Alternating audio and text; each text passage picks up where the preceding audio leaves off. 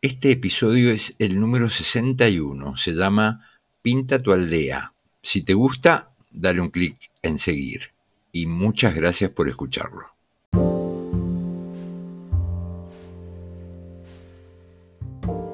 En tres etapas de mi vida me fui de acá a vivir a tres lugares bien diferentes. Pero volví. ¿Será mi lugar en el mundo? Ya es medio tarde como para trabajarlo en terapia, pero me encantaría saber por qué. Hay tantas cosas de la mendocinidad que detesto que no entiendo por qué sigo acá. Bueno, no la paso mal y tengo mi casa, que no es poco. Esas podrían ser razones suficientes. No tengas una casa o te quedarás adentro, decía un premio Nobel de arrepentida juventud nazi. Pinta tu aldea y pintarás al mundo, dijo Tolstoy, aunque dicen que lo que dijo fue, quien conoce su aldea conoce el universo. Pero bueno, la otra no está mal tampoco.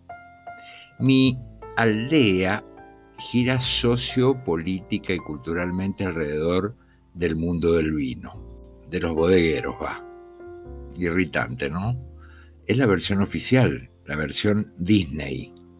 No todo gira por ahí, ni es la principal, ni vivimos todos de eso, pero bueno.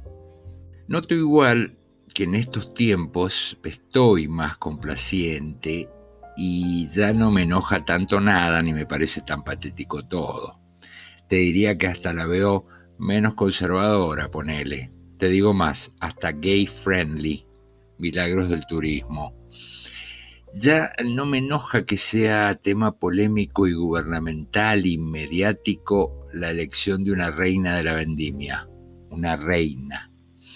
Ni que cada año, mientras se hacen el casting y el guion y el cada vez más grande presupuesto de la fiesta de la vendimia, los cosechadores estén negociando el cada vez más pequeño precio del tacho.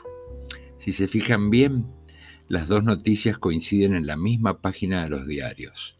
No me enoja más que nuestro máximo prócer mendocino sea correntino, ni que nuestro folclore sea paisajístico, pro virgen y sobre cuyanos medio alcahuetes, salvo el nuevo cancionero con Tejada y Matus y Tito Francia y tantos, pero esos se escuchan en Cosquín.